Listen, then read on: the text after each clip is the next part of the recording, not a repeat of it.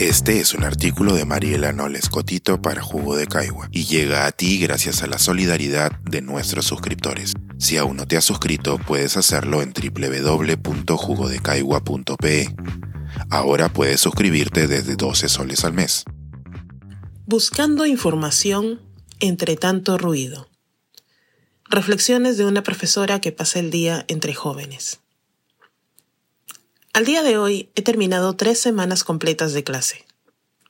Es decir, ya puedo ir estimando el nivel de interés y compromiso de mis estudiantes y prever, siempre abierta a la sorpresa, cuáles son algunas de las incidencias que podrían ocurrir a lo largo del semestre. Luego de cuatro años enseñando las mismas materias, ciertas tendencias se repiten, con lo que me toca hacer previsiones metodológicas en algunas sesiones del ciclo. Por ejemplo, la semana después del examen parcial no debería tener las lecturas más pesadas porque éstas no serán leídas con el mismo nivel de atención. Explicar la diferencia entre racismo y discriminación racial requiere muchos ejemplos.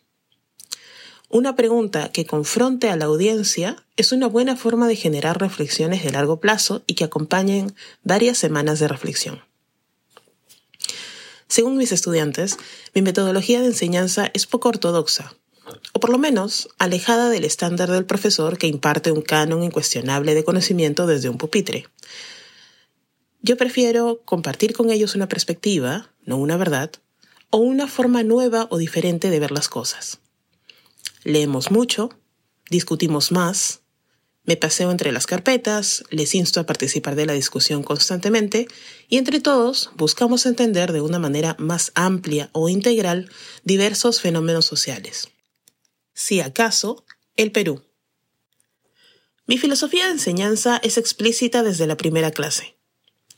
Aspiro a que mis estudiantes puedan emprender miradas y perspectivas comprensivas de la realidad, incluyendo la posibilidad de ponerse en el lugar del otro, no desde el punto de vista de la tolerancia, sino desde la empatía, la competencia cultural y el reconocimiento de la humanidad en la diferencia.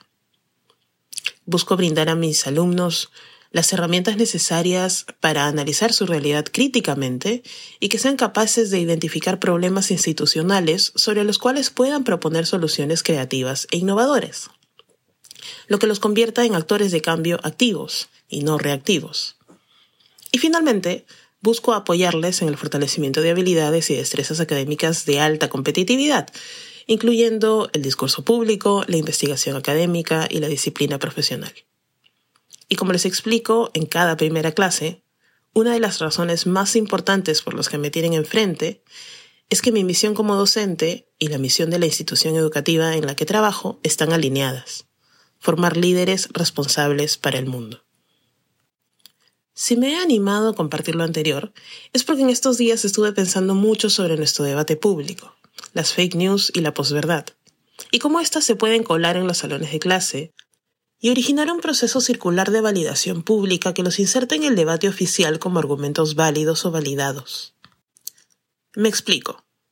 Con base en el bombardeo de información periodística de poca calidad, además de sesgada en un sentido u otro, un debate público bastante pobre y la ausencia generalizada de clases escolares de cívica, e historia del Perú en toda su complejidad y tal vez más importante, realidad social peruana contemporánea, le hemos robado a las generaciones más jóvenes las herramientas para evaluar críticamente nuestra realidad política actual, identificar a sus principales actores, más allá de las autoridades electas, y proponer miradas desapasionadas y objetivas sobre el escenario político que tienen al frente, con base en fuentes y datos de calidad.